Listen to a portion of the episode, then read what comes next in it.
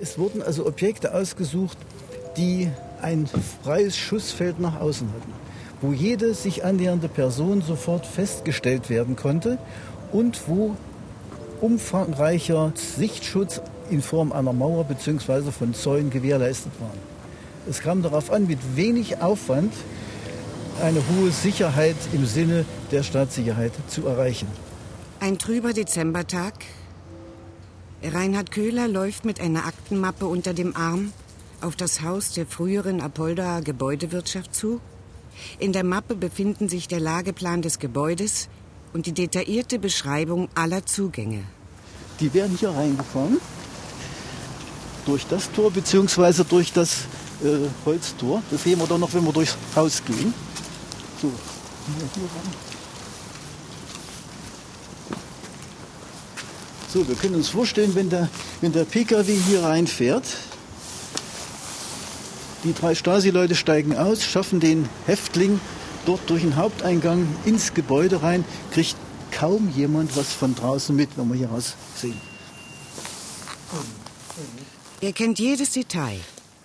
Seit drei Jahren erforscht Reinhard Köhler in Thüringen die Einrichtungen von Isolierungslagern durch die Stadtsicherheit der DDR.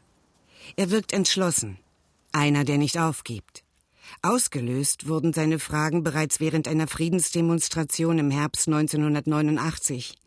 Damals rief ihm ein Polizist zu, wenn ihr das vor drei Wochen getan hättet mit dieser Demonstration, dann wärt ihr alle ins Isolierungslager gekommen. Es führten keine Wege dort rein, da immer etwas aufzuklären. Die Archivierung der Stasi-Unterlagen war ja noch nicht so weit fortgeschritten. Und ich habe dann, als ich Rentner wurde, mich mit dieser Thematik beschäftigt. Wir tun uns ja in Deutschland immer schwer mit der Geschichtsaufarbeitung. Und ich möchte ganz einfach, dass wir offen und ehrlich die Ereignisse der Vergangenheit betrachten.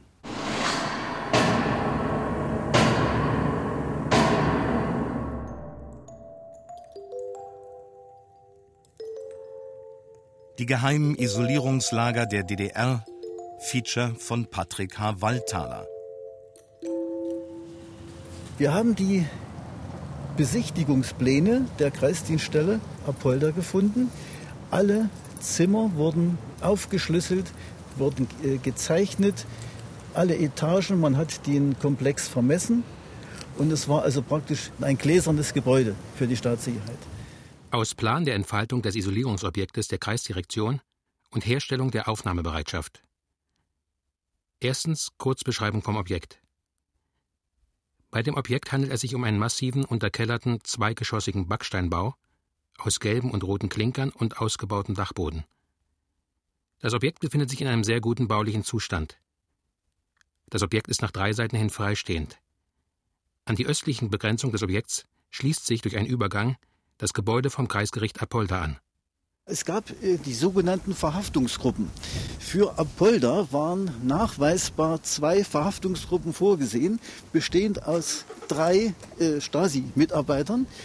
Die waren ausgerüstet mit zwei Maschinenpistolen, A30 Schuss und drei Pistolen A14 Schuss, also für jede Verhaftung, für jeden Menschen, der verhaftet worden wäre, egal ob für Isolierung oder für Untersuchungshaft, hatte man 102 Schuss dabei.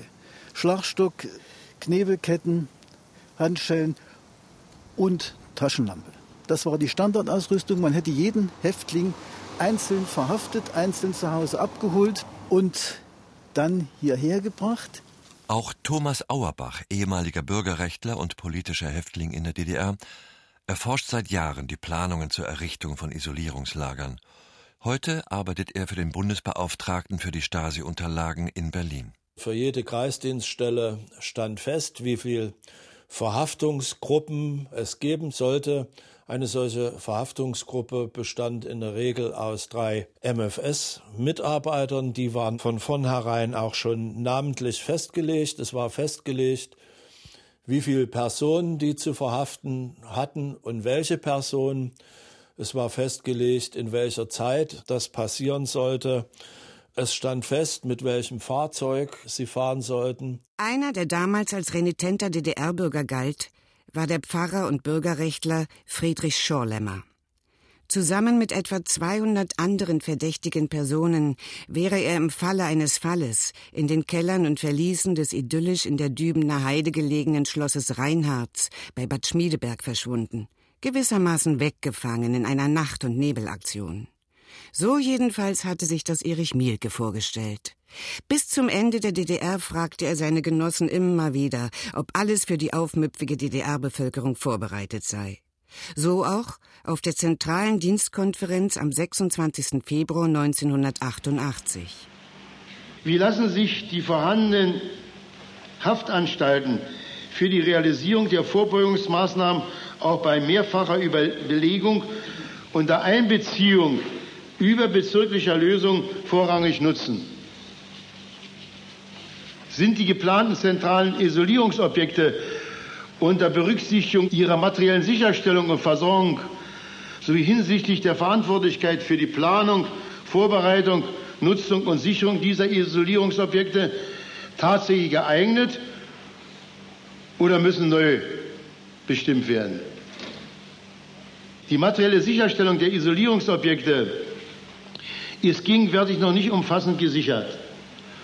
Die Planung und materieller Mittel hat so zu erfolgen, dass die äußere und innere Sicherheit der geplanten Isolierungsobjekte sowie deren Aufnahmebereitschaft kurzfristig gewährleistet werden können.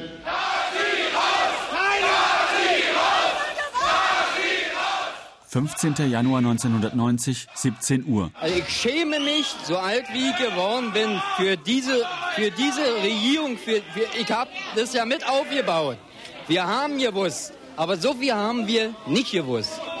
Also ich sage, ich ich könnte weinen. Ich könnte weinen. Bis zum Herbst 1989 war über die Praktiken von Horch und Guck oder der Stasi, wie das Ministerium für Staatssicherheit im Volksmund genannt wurde, wenig Konkretes bekannt. Und das hätte nach dem Willen der damals Verantwortlichen so bleiben sollen. Schon Anfang November 1989 ergingen Befehle, Akten und Karteien gezielt zu vernichten. In welchem Umfang Dokumente beseitigt wurden, lässt sich heute noch nicht zweifelsfrei feststellen. Ziel der Vernichtungsaktionen damals war es, die inoffiziellen Mitarbeiter der Staatssicherheit zu schützen und das Ausmaß der Überwachung der DDR-Bevölkerung zu verschleiern. Letztlich ist es dem neuen Forum und dem Engagement vieler ostdeutscher Bürger zu verdanken, dass es in jenen Wochen um den Jahreswechsel 1989 auf 1990 nicht zu weiteren Aktenvernichtungsaktionen in noch größerem Umfang gekommen ist. Durch Begehungen, Besetzungen, Blockierungen und Überprüfungen von Einrichtungen der Staatssicherheit. Zuerst ab 4. Dezember 1989 in Rathenow, dann auf Initiative der Frauen für Veränderung auch in Erfurt, in Leipzig und Schwerin und schließlich am 15. Januar 1990 in Berlin. Für den Komplex der geheimen Isolierungslager sind so etwa zwei bis fünf Prozent des Aktenmaterials erhalten geblieben. In der Jagdschenkenstraße 52 befindet sich heute die Bundesstelle für Stasi-Unterlagen Chemnitz. Dort ist Lothar Raschka Sachgebietsleiter für Forschung, Medienanträge und Akteneinsicht. Am 4. Dezember 1989 ist der gelernte Elektrotechniker aus Limbach-Oberfrohna einer der Erstbesetzer der Chemnitzer Stasi-Dienststelle Objekt Nummer 3 in der Jagdschenkenstraße. Das begann auch hier schon Januar, Februar 1990. Ein Auflösungskomitee wurde dann äh, gegründet und in diesem Zusammenhang kann ich mich erinnern, dass mal einer aus diesem Komitee sagte in der Bezirksverwaltung, dass es eigentlich so gut wie keine Unterlagen mehr gibt. Die hatten das schon zuerst, sagen wir zu 99 Prozent vernichtet, wohl wissentlich, sage ich das mal aus der Nachschau, dass ja das Einrichten von Isolierungslagern völkerrechtlich nicht gedeckt war. Und während des Auflösens später, das war dann Februar schon, kam aufgrund dieser Befragung die Arbeitsgruppe Befehlsstrukturen, hatte ja dann auch äh, die höheren Stasi-Offiziere befragt und versucht herauszukriegen, wie hat das funktioniert. Ja, und da kam auch diese Sache mit dem Isolierungslager nochmal auf, dass wir im Adelsberggebiet von Karl-Marx-Stadt gesucht haben nach entsprechenden Dokumenten. Die Dokumente der Planung zur geheimen Kommandosache 167 hatten während der Aktenvernichtung in den Stasi-, Kreis- und Bezirksdienststellen im Winter 1989-90 Priorität. Dennoch erlaubt das bis heute aufgefundene Material einen tiefen Einblick in die Denk- und Arbeitsweise der Stadtsicherheit, in ihr pathologisches Feindbild, ihren Erfolgshunger und ihren rigorosen Unterdrückungswillen gegenüber den Menschen in der DDR. Die Dokumente, die bis heute gefunden wurden, sind Einzelstücke. Ihre Herkunft erstreckt sich über das gesamte Netz der 15 Bezirks- und 211 Kreisdienststellen der Staatssicherheit. Die Planungen liefen ausschließlich nach zentralen Vorgaben ab. So ist es heute für Reinhard Köhler möglich, aus diesen Einzelstücken ein eindrucksvolles Ganzes zu fügen. Das Problem ist ganz einfach folgendes. Es sind ja sehr viele Akten vernichtet worden. So auch gerade zu diesem Komplex, der ja so geheim war, dass nicht mal alle Stasi-Leute davon Kenntnis erhalten durften. Aber ich hatte Folgendes, ich habe ja den Auftrag für ganz Thüringen zu ermitteln und ich bekam natürlich auch von der Außenstelle in Suhl, Außenstelle in Gera sowie, weil ja Thüringen auch äh, Teile von Sachsen-Anhalt hat und Sachsen, also von fünf Stellen beziehungsweise von Berlin als sechster Stelle, die Unterlagen nach Erfurt geschickt und konnte dort auswerten. Und so ergab sich ein mehr oder weniger umfassendes Bild, weil das, was in Suhl fehlte, war in Gera vorhanden. Das, was in Erfurt fehlte, kam von Berlin oder von Halle, als Beispiel jetzt mal. Und so baute ich mir das Mosaik zusammen um ein System in diese Sache reinzubringen. Es war eine der geheimsten Planungen der SED für die DDR. Im Fall besonderer innenpolitischer Spannungen oder dem Verteidigungsfall sollte die Staatssicherheit alle ihr bekannten Staatsfeinde innerhalb weniger Stunden verhaften und in eigens dafür vorgesehene illegale Hafteinrichtungen unterbringen, die Isolierungslager. Das betraf aktive Bürgerrechtler ebenso wie Menschen, deren Haltung zur DDR irgendwann als unzuverlässig eingestuft worden war.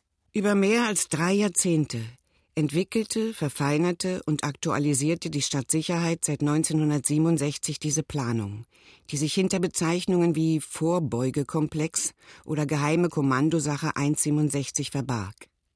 Im Herbst 1989 umfasste dieser sogenannte Vorbeugekomplex etwa 86.000 DDR-Bürger.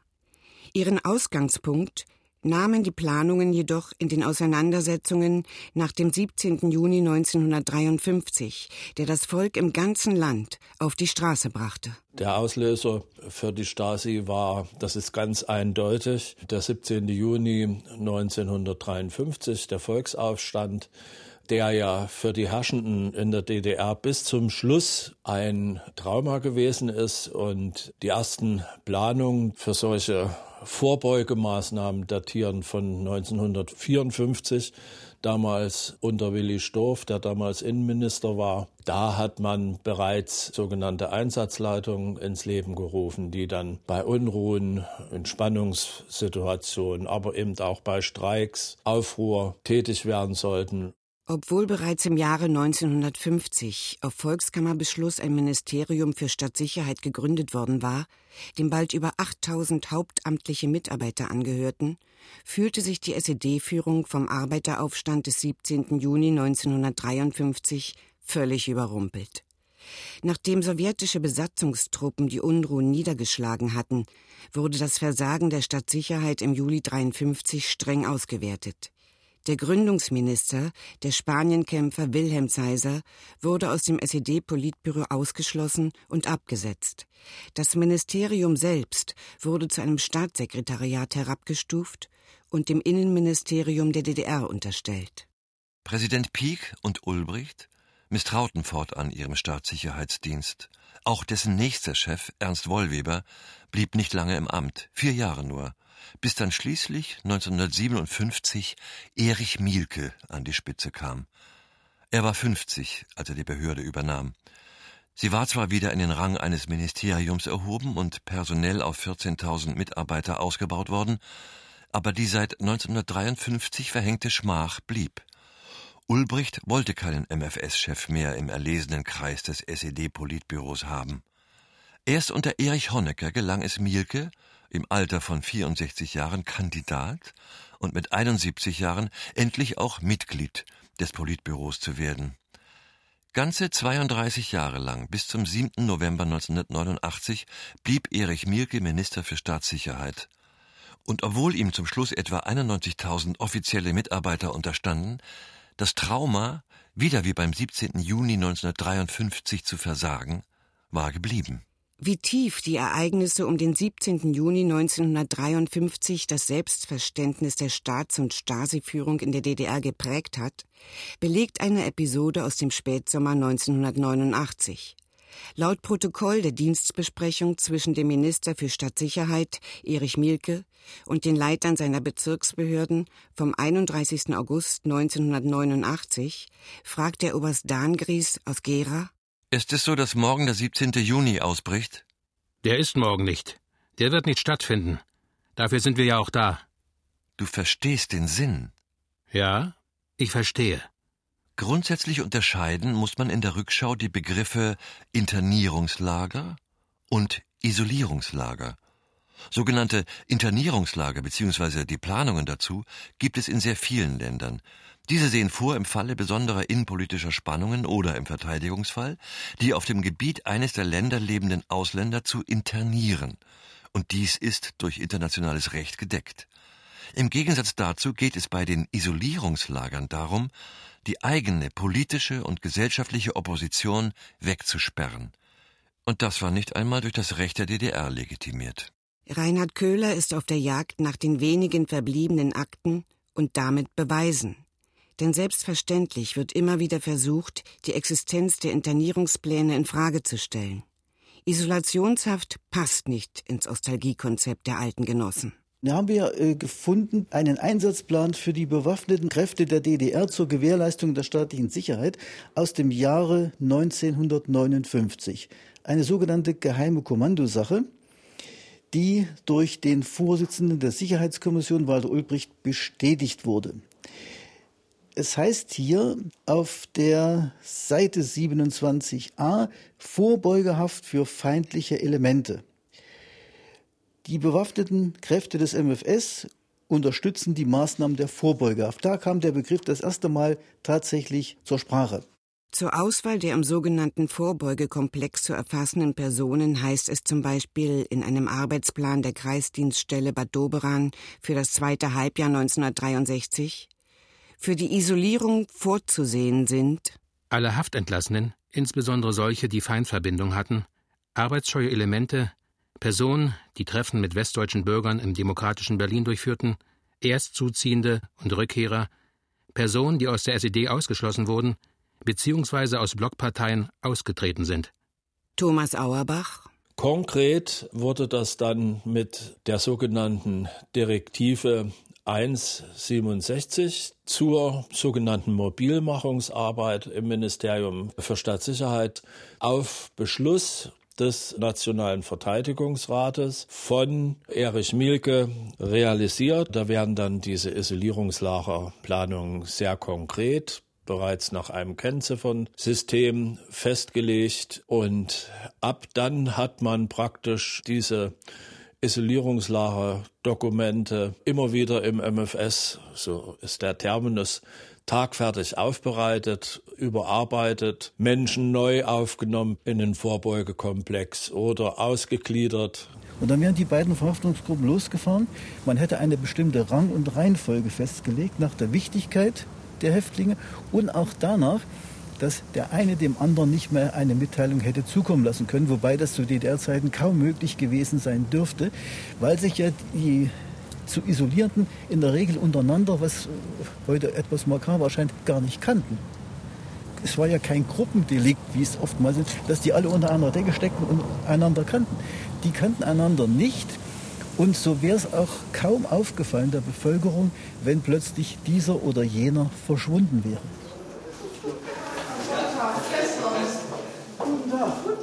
Es ist ein normaler Arbeitstag, ein normales Bürogebäude mit ganz normalem Publikumsverkehr.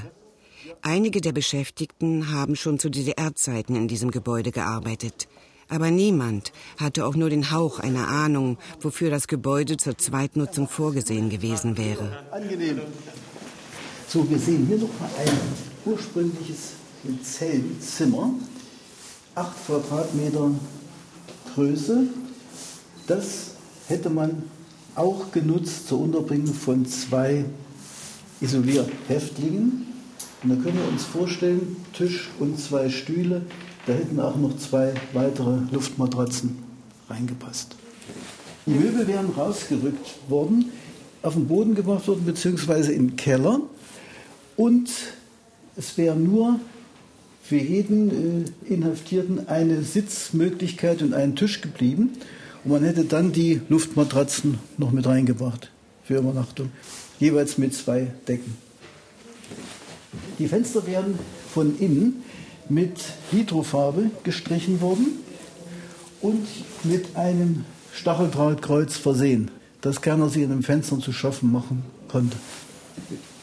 Die Fensterriegel wären abgemacht worden.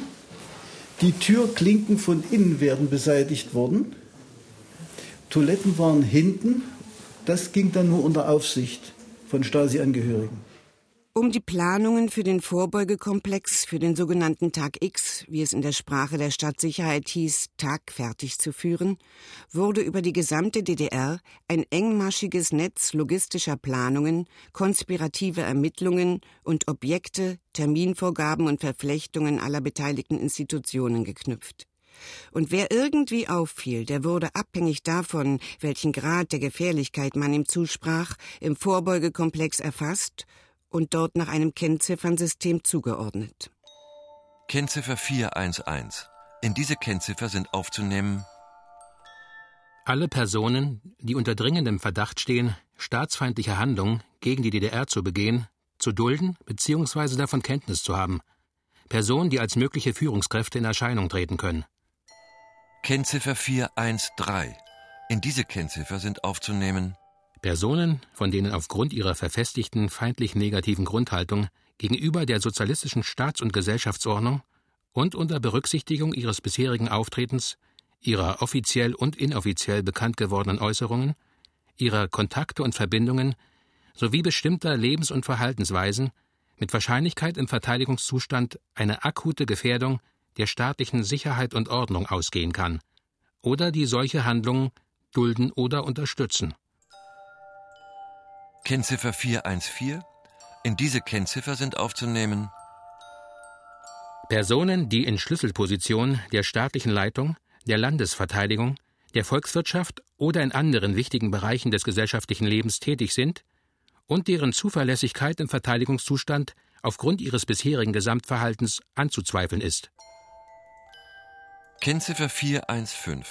Unter dieser Kennziffer sind Personen aufzunehmen, die eine feindlich negative bzw. labile Grundeinstellung zu den gesellschaftlichen Verhältnissen in der DDR besitzen und die zum gegenwärtigen Zeitpunkt von den inhaltlichen Kriterien für die spezifisch operativen Vorbeugungsmaßnahmen im Verteidigungszustand nicht erfasst werden.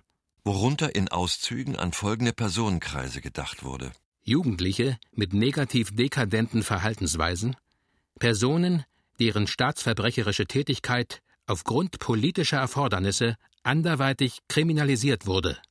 Personen, die durch antisozialistische bzw. neofaschistische Auffassungen in Erscheinung treten, Personen, deren Anträge auf Besuchs- und Dienstreisen in das nichtsozialistische Ausland abgelehnt worden sind und bei denen im Zusammenhang mit der Ablehnung negativ feindliche Handlungen ausgehen könnten bzw. zu erwarten sind? Das ist eine total bürokratische Geschichte. Die Zahlen Vielleicht mal konkret mit Stand vom Dezember 1988. Da waren in der gesamten DDR fast 86.000 Menschen erfasst im sogenannten Vorbeugekomplex und unter Kennziffer 411 zur Festnahme waren 2955 Personen vorgesehen. Zur Isolierung unter der Kennziffer 413 10.726 Personen.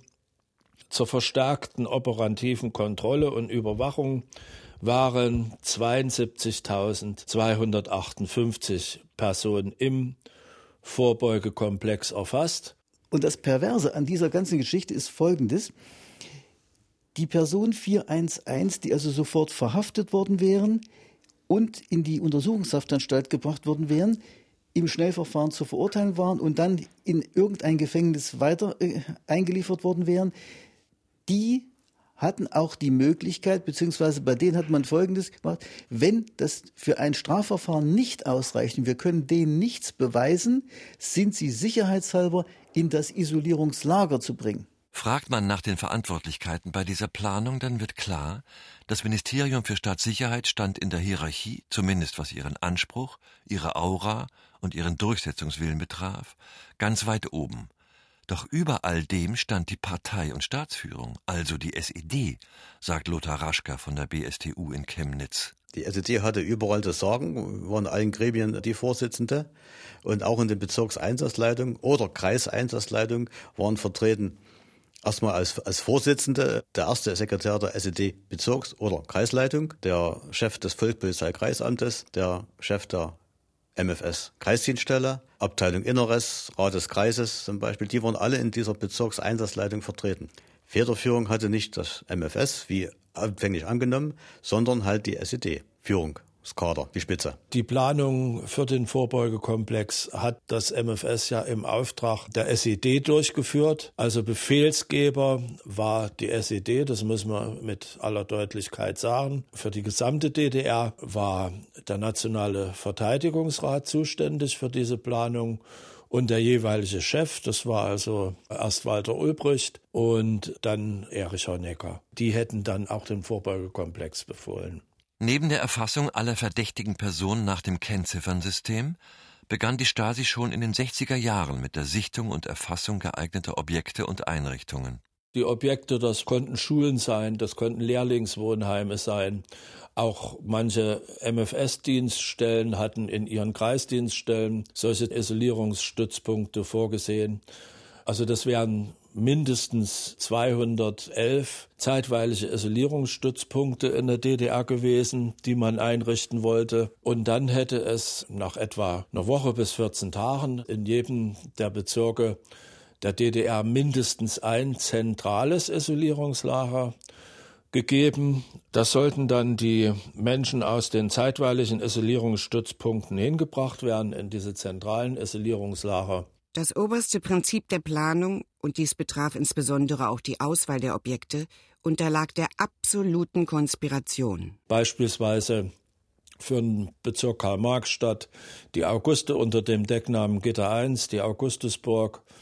Im Bezirk Halle wären es zwei Burgen gewesen, beispielsweise die Burg Reinhards bei Wittenberg im Bezirk Erfurt wäre es auch ein Schloss gewesen, die Veterinärmedizinische Schule auf Schloss Beichlingen bei Sommerda. Auch im Bezirk Dresden sollte zentrales Isolierungsobjekt eine Burg werden. Aber auch andere Objekte waren vorgesehen, wie beispielsweise im Bezirk Leipzig ein Bauarbeiterlager in Espenhain bei Leipzig. Für Leipzig, da wäre das vorläufige Isolierungsobjekt die Messehalle 21 gewesen. Wir wissen nicht für alle Bezirke, beispielsweise Bezirk Potsdam, was zentrales Isolierungsobjekt geworden wäre. Da sind wir also noch bei den Recherchen. Gefunden wurde im Zug der Recherche auch ein Dokument vom 11. Oktober 1965, in dem Erich Honecker in seiner Funktion als Verantwortlicher für Sicherheitsfragen durch handschriftliche Korrektur die Einweisung von Jugendlichen in Arbeitslager fordert.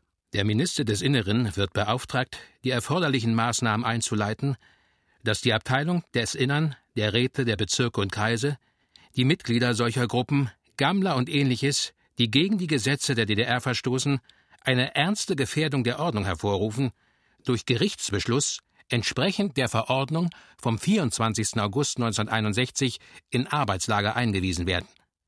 Das Gleiche trifft auch für jene zu, die keiner geregelten Arbeit nachgehen. Honecker nutzt dabei eine Abwesenheit Walter Ulbrichts und stellt diesen vor vollendete Tatsachen. Um seine ohnehin schwindende Autorität zu wahren, muss Ulbricht handeln. Er spricht das sogenannte Beatverbot aus. Durch einen Beschluss des Zentralkomitees der SED werden 44 Amateurbands verboten. Unter ihnen die Leipziger Butlers mit Bandleader Klaus Renft. Doch die Leipziger Beatfans wehren sich. Mindestens 1000 Musikfreunde treffen sich zum stummen Protest auf dem Leipziger Wilhelm-Leuschner Platz. Mit Wasserwerfern und Hundestaffeln geht die Polizei gegen sie vor. 264 Jugendliche werden zugeführt. Ein besonderes Moment damals. Vielen langhaarig Zugeführten werden zwangsweise die Haare geschnitten. Nach einem sofort eingeleiteten Strafverfahren werden 107 Jugendliche wenige Stunden nach ihrer Festnahme zu einem mehrwöchigen beaufsichtigten Arbeitseinsatz als notwendige Erziehungsmaßnahme in den Braunkohlentagebau Regis Breitingen gebracht. Sie verlegen Eisenbahnschwellen oder verrichten andere schwere Arbeiten im Tagebau. Da es sowieso üblich war, Strafgefangene als Arbeitskräfte im Tagebau einzusetzen, ging diese Erziehungsmaßnahme in der Weite der Tagebaulandschaft unter. Es waren Gebäude der Gebäudewirtschaft, also volkseigene Betriebe in Apolda und in Heiligenstadt, Stadtwirtschaft in Worbis und weiterhin in Sommerda ein Sportlerheim am kleinen Sportplatz und Weimar das Jugendwohnheim am Wilden Graben. Also die waren so eingerichtet, dass praktisch dort unauffällig Personen hätten abgeliefert werden können, ohne dass jemand von rechts und von links und von gegenüber was mitbekommen hätte. Die Anzahl der über die ganze DDR verteilten Isolierungsstützpunkte ist bislang nicht bekannt. Man geht aber davon aus, dass im Spätherbst 1989 alle der 211 Kreisdienststellen des Ministeriums für Staatssicherheit über einen solchen Stützpunkt verfügten. Die vorbereiteten Stützpunkte sollten innerhalb kürzester Zeit funktionsfähig sein und ihre volle Aufnahmebereitschaft in x plus acht bis zwölf Stunden herstellen. Plan zur zeitweiligen Unterbringung von Personen im Dienstobjekt der Kreisdienststelle Selo. Die gegenwärtig genutzten Doppel- und Einzelgaragen außerhalb des operativen Dienstobjektes werden mit geringem Aufwand für 25 und 10 Personen hergerichtet. Die Räume sind auszugestalten mit entsprechenden Bänken als Sitzmöglichkeiten für 25 und 10 Personen, eine 10 Quadratmeter Liegefläche mit Stroh, einen transportablen WC-Kübel. Die Herrichtung der Abtrennung mit dem Eisengitter erfolgt in 15 Minuten.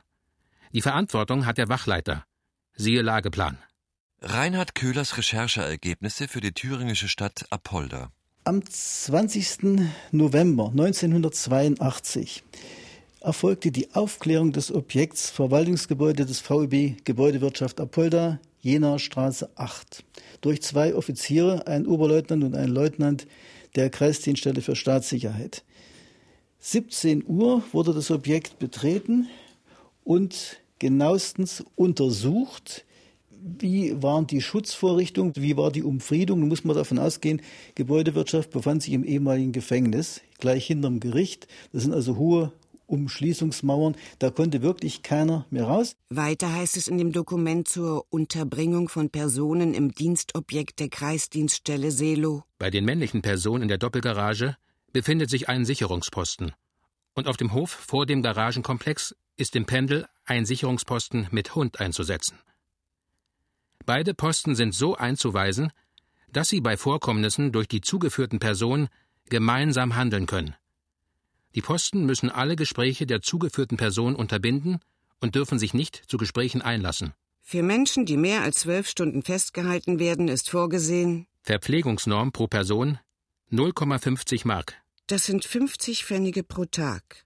Zu bekommen war dafür 300 Gramm Brot und zwei Liter warme oder kalte Getränke entsprechend den Witterungsbedingungen. Weitere Festlegungen Bei der Unterbringung von beiden Ehepartnern sind unverzüglich alle erforderlichen Maßnahmen zur weiteren Betreuung von vorhandenen Kindern einzuleiten.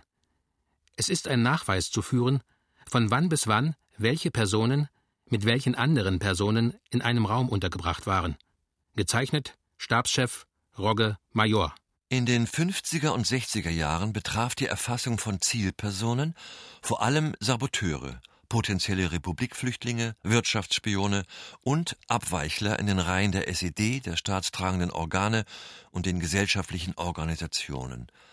In den 70er Jahren entwickelte sich dann jedoch als Folge des Prager Frühlings und der Studentenproteste in Westeuropa auch in der DDR mit rasantem Tempo eine Opposition, die sich aus ganz verschiedenen Schichten und Milieus speiste.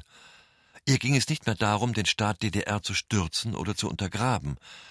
Es ging darum, mit friedlichen Mitteln die spätestens in der auch von der DDR unterzeichneten Schlussakte von Helsinki im Jahr 1974 festgeschriebenen freiheitlichen Menschen- und Grundrechte zu artikulieren und einzufordern.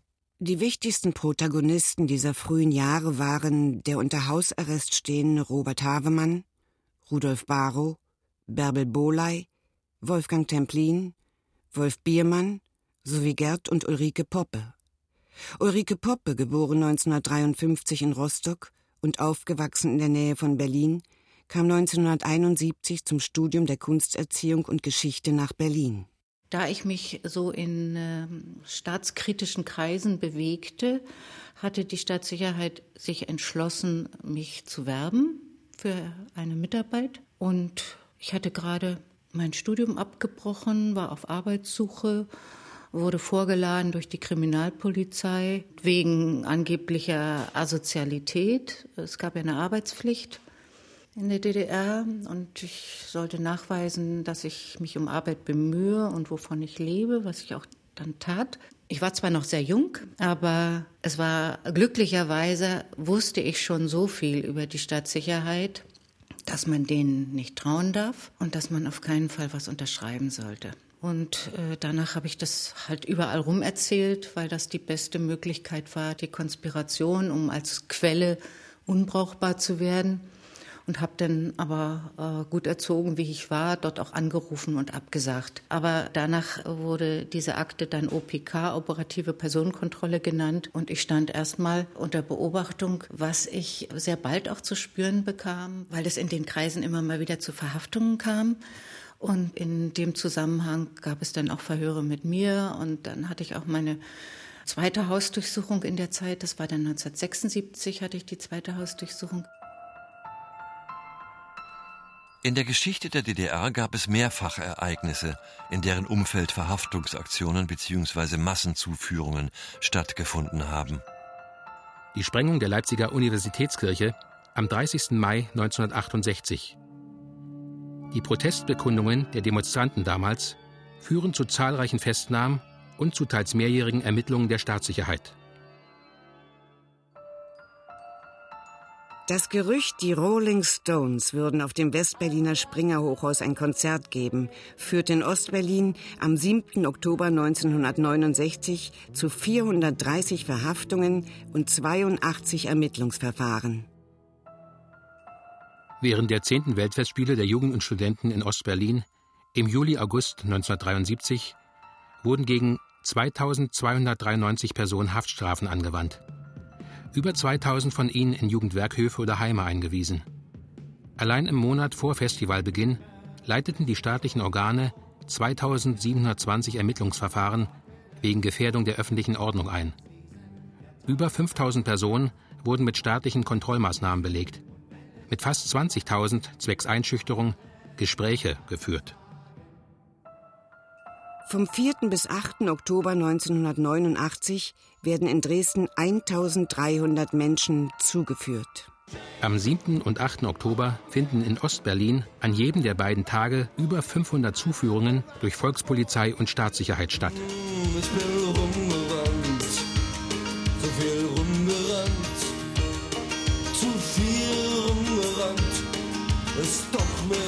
passiert.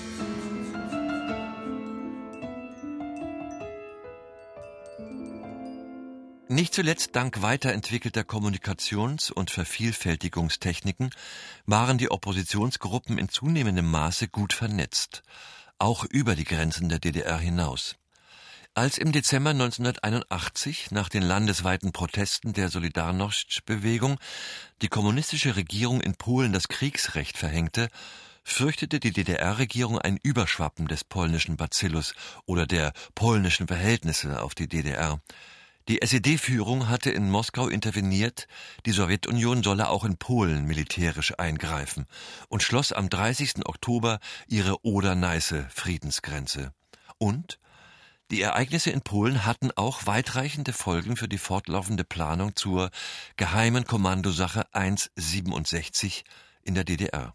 Als in der Nacht vom 12. auf den 13. Dezember 1981 in Polen das Kriegsrecht ausgerufen wurde, befanden sich also MFS-Operativgruppen vor Ort. Die polnische Miliz und der Staatssicherheitsdienst hat damals etwa 6500 polnische Oppositionelle verhaftet und in eilig eingerichtete Lager gesteckt. Also das waren vor allen Dingen Aktivisten der verbotenen Gewerkschaft Solidarność. Und das MFS hat das sehr genau studiert und man merkt daran, dass die MFS-Planungen eben nicht nur laue Luft waren, sondern dass ähnliches schon gelaufen ist. Und die erste richtige Verhaftung erfuhr ich dann Ende 1983. Das war bereits dann im Zusammenhang mit der Gruppe Frauen für den Frieden, eine Frauenfriedensgruppe, die sich gegründet hatte aus Protest gegen die Einbeziehung der Frauen in die Wehrpflicht. Im Falle der Mobilmachung oder im Verteidigungsfall sollten eben auch Frauen eingezogen werden.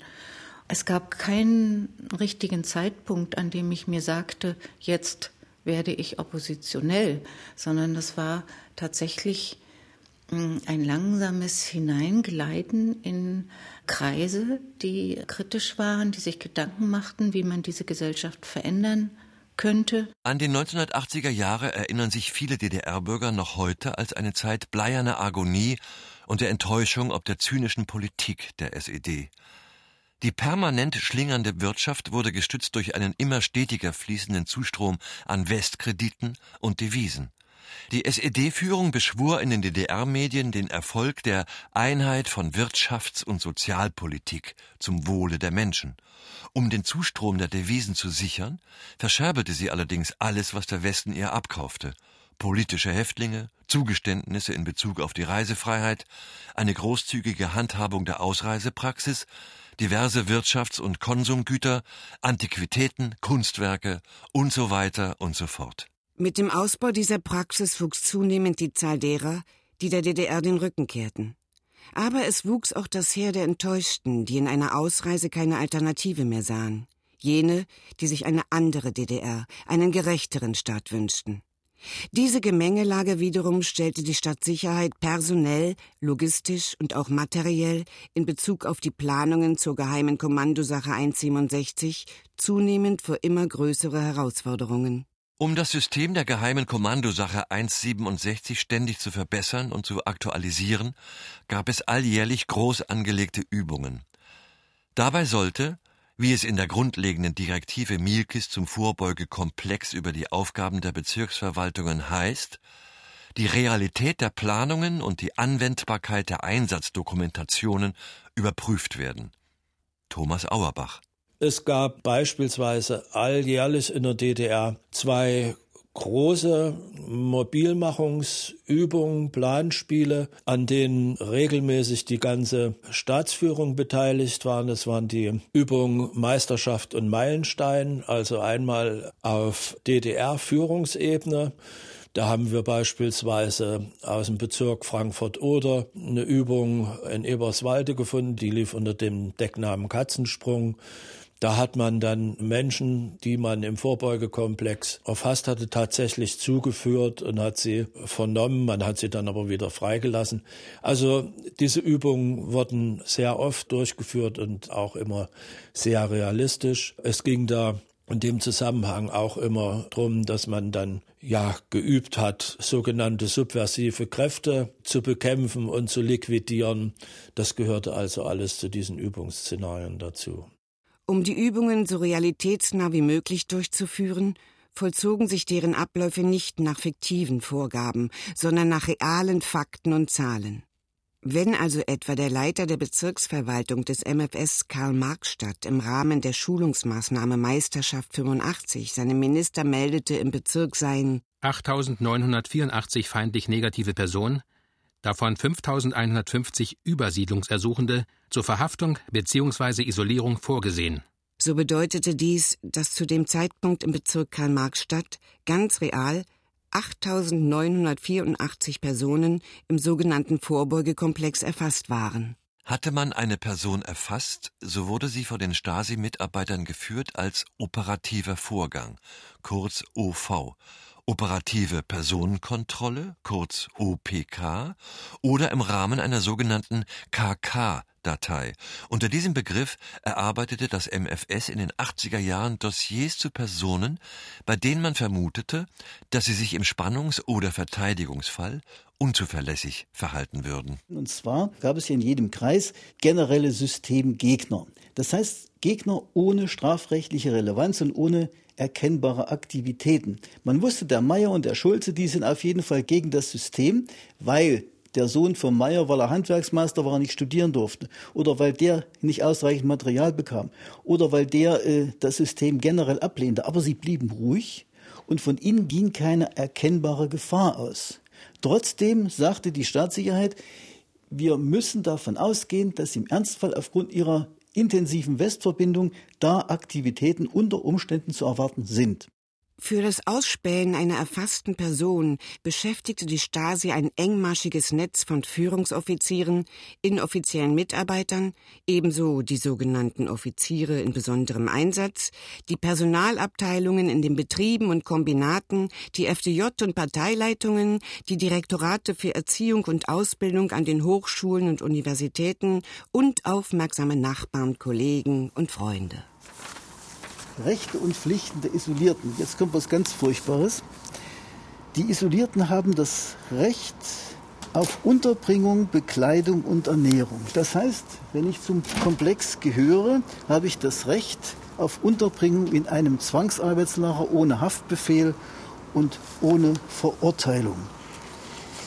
Mit vorgesehenem Tagesablauf, strengster Aufsicht, ständiger Bespitzelung, weil ja auch von Apolda speziell zwei Stasi-Spitzel mit verhaftet worden wären, die man hier reingebracht hätte. Nicht ehemalige Häftlinge, sondern überzeugte Spitzel, die ja sonst was getan hätten. Persönlich Kreisdienststelle Leiter Apolda. Die für einen Einsatz im zentralen Isolierungsobjekt vorgeschlagenen IMS Bert Kaufmann, IMS Kellner wurden durch den Leiter der Bezirksverwaltung bestätigt. Die vorgeschlagenen IM entsprechen vollinhaltlich den vorgegebenen Auswahlkriterien für einen Einsatz im zentralen Isolierungsobjekt der Bezirksverwaltung. Beide IM verfügen über die notwendigen Erfahrungen, Möglichkeiten und Voraussetzungen, um auch unter den Bedingungen der Isolierung inoffiziell wirksam zu werden. Über Jahre werden die IM in Bereitschaft gehalten. Mithilfe dieser soll, so der Plan, bei den Inhaftierten Vertrauen und Gesprächsbereitschaft geschaffen werden. Auskunftsbericht für IM zur Realisierung spezifischer Sonderaufgaben. Deckname Bert Kaufmann. Geworben am 25.01.1973. Der vorgesehene Einsatz wird legendiert durch der IM hat eine öffentlich erkennbare politisch indifferente Haltung. Akribisch wird die Kontaktaufnahme der jeweiligen IM für den Tag X geplant. Losung zur Verbindungsaufnahme. Tagesgruß. Ich komme von Herrn Bert Kaufmann, der zurzeit im Krankenhaus liegt, und soll Sie grüßen. Antwort. Schwester Margit wird ihn hoffentlich gut betreuen.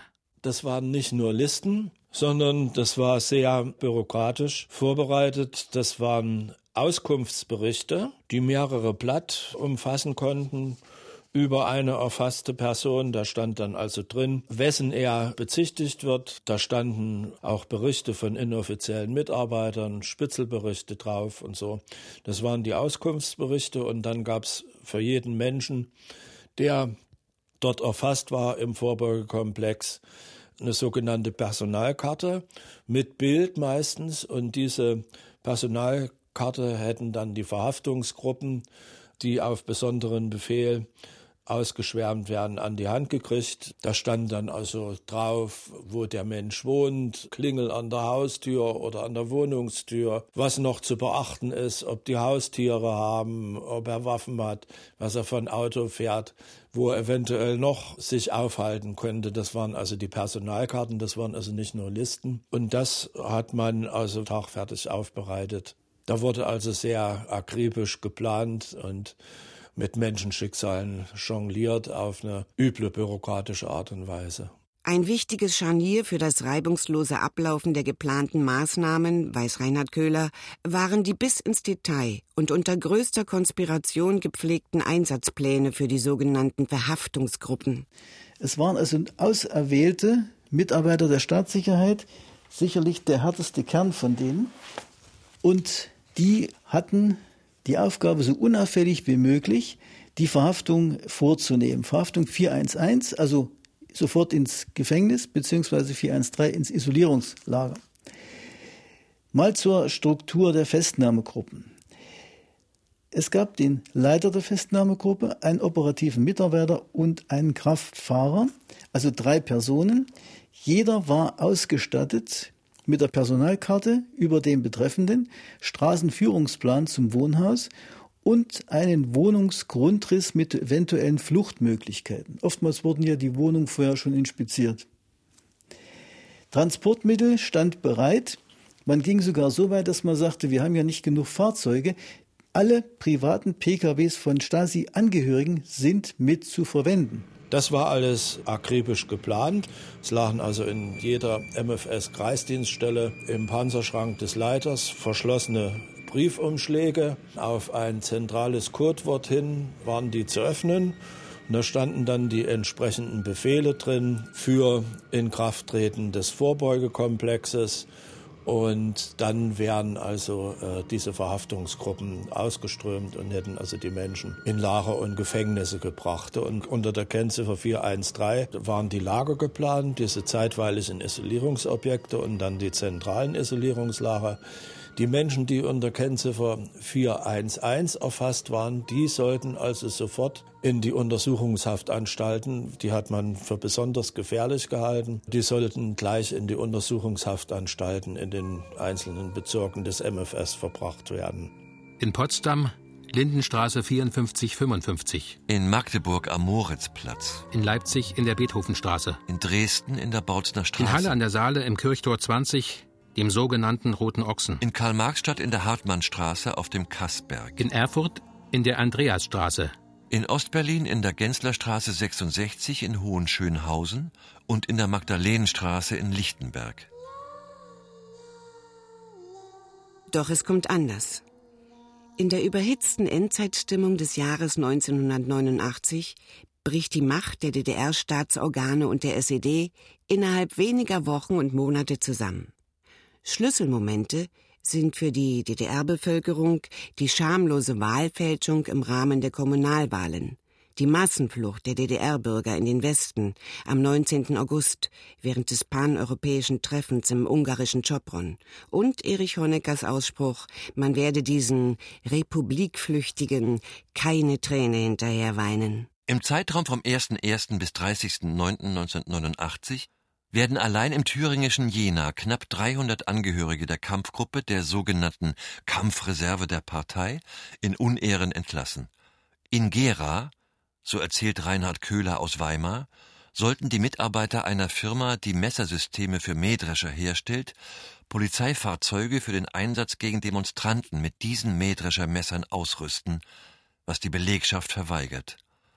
In Tautenhain drohen die Offiziere einer NVA-Raketenbrigade mit Befehlsverweigerung, sollte man sie zu Einsätzen gegen die eigene Bevölkerung heranziehen. Nur ein einziges Mal, soweit bis heute bekannt ist, läuft dann tatsächlich eine große und mit äußerster Brutalität geführte Verhaftungswelle nach dem Muster der geheimen Kommandosache ab, in engem Zusammenwirken der Stadtsicherheit mit der Kriminal- und Volkspolizei und der Bezirksleitung der SED. Als die SED-Staatsführung am 7. Oktober 1989 den 40. Jahrestag der Republik feiert, sind die Strukturen der Sicherheitskräfte bereits in hohem Maße verunsichert. Unter anderem bei den Demonstrationen in Leipzig schlägt die Staatsmacht erbarmungslos zu.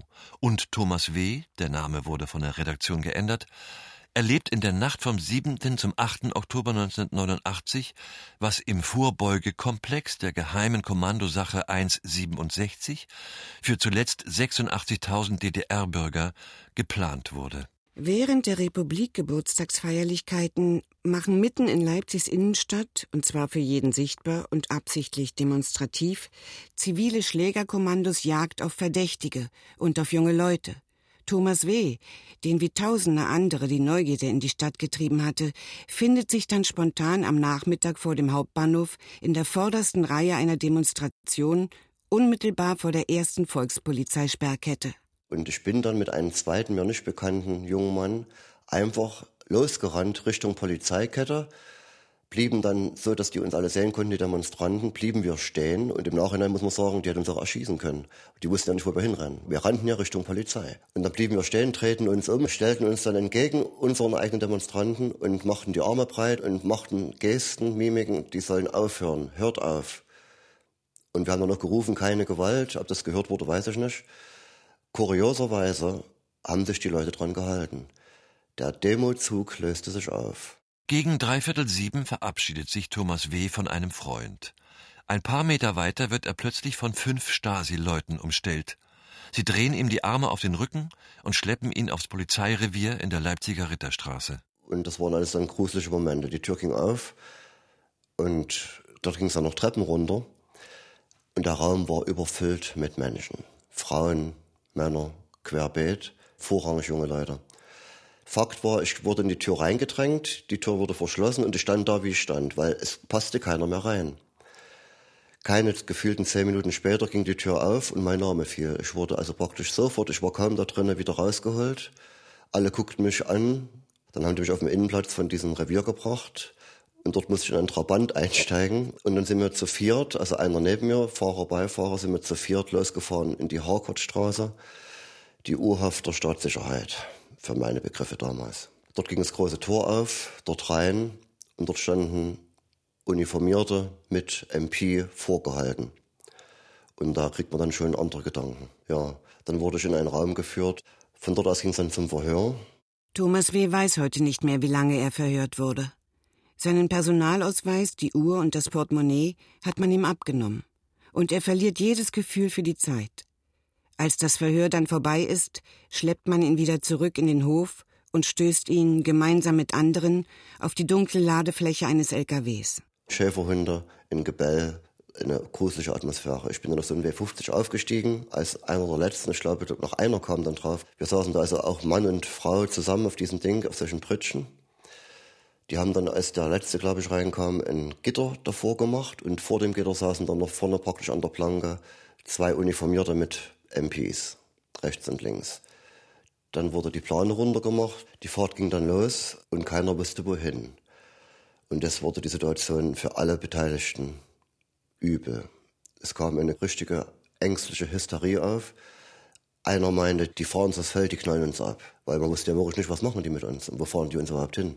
Gemeinsam mit Thomas W. werden in dieser Nacht, so erinnert er sich heute, 82 Personen mit LKWs auf das Gelände der DDR-Landwirtschaftsausstellung Agra gefahren und in den eilig hergerichteten Pferdestall gesperrt.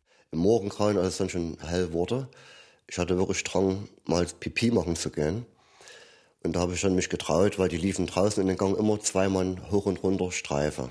Also auch mit Gewehr, aber nicht im Anschlag, sondern eben auf der Schulter. Dann, als die in meiner Höhe waren, in unserer Höhe waren, habe ich gerufen, ich muss mal auf Toilette.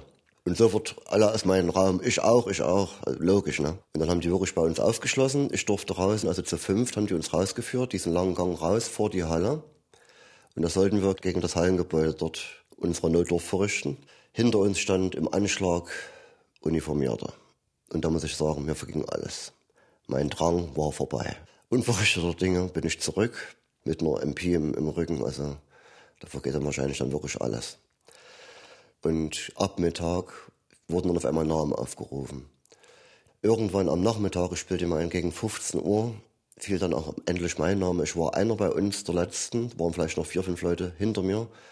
Vorne war dann ein Tisch rechts aufgestellt. Dort war in Tüten das persönliche Haupt und Gut aufbewahrt, wurde mir ausgereicht. Und einer sagte mir dann bloß, wenn wir sie am Montag in der Leipziger Innenstadt sehen, geht's nicht so glimpflich ab wie dieses Mal. An jenem Montag, am 9. Oktober 1989, demonstrieren dann auf dem Leipziger Innenstadtring 70.000 Menschen friedlich für einen politischen Wechsel und für das Ende der Stasi-Herrschaft. Wenige Wochen später bricht die DDR unter dem Druck der friedlichen Demonstrationen zusammen und löst sich auf. In den Kreis- und Bezirksdienststellen der Stasi begann man fieberhaft im Drei-Schicht-Akkord alle belastenden Akten, Befehle und Planungen zu vernichten, so auch die Dokumente zu den Isolierungslagern der geheimen Kommandosache 167. Dank des glücklichen und im Wesentlichen gewaltfreien Verlaufs der Ereignisse ist jene krakenhafte Planung der Isolierungslager nie zur Ausführung gekommen. Und es gab keine Opfer. Für die Aufarbeitung der Geschichte der DDR jedoch ist sie relevant, weil sie etwas darüber erzählt, welches Menschen- und Feindbild die Staatsführung der DDR hatte und welchem Ordnungsdenken sie verpflichtet war. Den Aufschluss darüber geben die Dokumente nicht nur insoweit, wie sie etwas erzählen, sondern auch durch das, was sie nicht erzählen. Wie lange sollten die Isolierten, ohne Rechtsbeistand oder einer formalen Verurteilung, in den Lagern verbleiben? Gab es auch eine Chance auf Entlassung? Unter welchen Voraussetzungen? Und wer entschied darüber? Im Sprachgebrauch des Ministeriums für Staatssicherheit gab es eine Reihe von Begriffen, die zwar immer wieder auftauchen, jedoch von ihrer inhaltlichen Bestimmung her nicht eindeutig sind. Und dazu gehört auch der Begriff liquidieren. Es gibt keine Dokumente darüber, ob die Inhaftierten in den Isolierungslagern im Zweifelsfall auch zu liquidieren waren, aber es gibt interessante Hinweise. Thomas Auerbach nach meinen Erkenntnissen waren die Isolierungslager nicht als Vernichtungslager, sondern als Arbeitslager konzipiert. Von sogenannten Einsatzgruppen auf Bezirksebene hätte es, wenn Menschen sich dem Vorbeugekomplex entzogen hätten, etwa durch die Flucht, wären solche MFS-Einsatzgruppen tätig geworden, solche Menschen zu jagen. Und da war also durchaus geplant, die auch zu liquidieren. Das heißt, physisch zu vernichten. Interessant ist dann natürlich noch die Schusswaffengebrauchsanordnung, die seit dem 1.3.76 Gültigkeit hat. Schusswaffen sind anzuwenden bei allen politisch motivierten Straftaten, auch wenn nur der Anschein besteht, dass es eine Straftat ist. So. Reinhard Köhler. Zur Verhinderung der Flucht von Personen, die eines Verbrechens verdächtig sind, ist die Schusswaffe anzuwenden. Der Zuruf oder die Abgabe eines Warnschusses kann unterbleiben, wenn eine unmittelbare Gefahr nur durch den gezielten Gebrauch der Schusswaffe verhindert werden kann. So, und das lag im Ermessen der Staatssicherheit selbst. Interessant ist der letzte Satz. Erforderliche Änderungen werden vom Minister befohlen. Und da können wir uns wohl alle vorstellen, dass in Spannungsperioden diese Änderung gegriffen hätten. Ulrike Poppe, die einstige Bürgerrechtlerin, leitet heute in Potsdam als Landesbeauftragte die Behörde zur Aufarbeitung der Folgen der kommunistischen Diktatur. Ich weiß nicht mehr genau, wann ich davon erfahren habe, dass es Isolierungslagerplanungen gegeben hat in der DDR und auch, dass ich einer unter sehr vielen war, die auf dieser Liste standen. Ich glaube, es war Anfang 1990, als das bekannt wurde. Es gehörte zu den vielen Dingen, die uns in dem Zusammenhang auch schockierten. Ich glaube mich auch zu erinnern, dass ich das zunächst gar nicht so recht glauben konnte. Und dann aber doch wurden Zeugnisse vorgelegt und wir haben uns dann vorgestellt, wie das passiert wäre, wenn sie uns alle von heute auf morgen eingefangen und in den Isolierungslagern aufbewahrt hätten. Aber so richtig kann ich mir das heute immer noch nicht vorstellen, eine solche Situation. Aber unter bestimmten Umständen, wenn Moskau mitgemacht hätte, hätte das dann durchaus auch realisiert werden können. Und die Tatsache, dass Egon Krenz und andere, Modro ja auch, nach Peking gefahren sind, nach dem Massaker auf dem Tiananmen-Platz, wo Tausende von jungen Leuten, Studenten der Demokratiebewegung erschossen wurden. Da war uns schon bewusst, dass man der Führung, wenn sie unter Druck kommt, alles Mögliche zutrauen konnte. Und eben auch solche Planungen, die ja Gott sei Dank nie Realität wurden. Die Staatsgewalt geht vom Volke aus. So wurde es zur Gründung der DDR am 7. Oktober 1949 im Artikel 3 festgelegt. Und auch in der von Erich Honecker im Jahr 1974 überarbeiteten Fassung steht der Mensch im Mittelpunkt der Bemühungen der sozialistischen Gesellschaft und des Staates. Und ich bin der Meinung, wir sind noch ganz am Anfang. Wir müssen uns das so vorstellen, es ist zu vieles vernichtet worden, aber wir können heute zumindest eines feststellen. Es war eine Kriegserklärung ans eigene Volk und wir sind es unseren Kindern und Kindeskindern auf jeden Fall schuldig, hier offen und ehrlich, mit aller Konsequenz die Taten der Vergangenheit realistisch aufzuklären. Aber es ergibt sich langsam ein Bild, dass wir zumindest ein Konzept haben, was, wonach müssen wir suchen, was ist alles Bestandteil gewesen, wer gehörte dazu. Und ich kann schon heute äh, sagen, es war weitaus schlimmer, als wir es vor Jahren noch angenommen haben. Es wird noch einiges auf uns zukommen. Die geheimen Isolierungslager der DDR, Feature von Patrick H. Waldthaler. Es sprachen Cornelia Lippert, Peter Prager und Christian Melchert, Redaktion Katrin Wenzel und Katrin Ähnlich, Schnitt Hans-Peter Runert, Ton André Lühr, Regieassistenz Alexander Kühn, Regie Wolfgang Rindfleisch. Produktion Mitteldeutscher Rundfunk 2015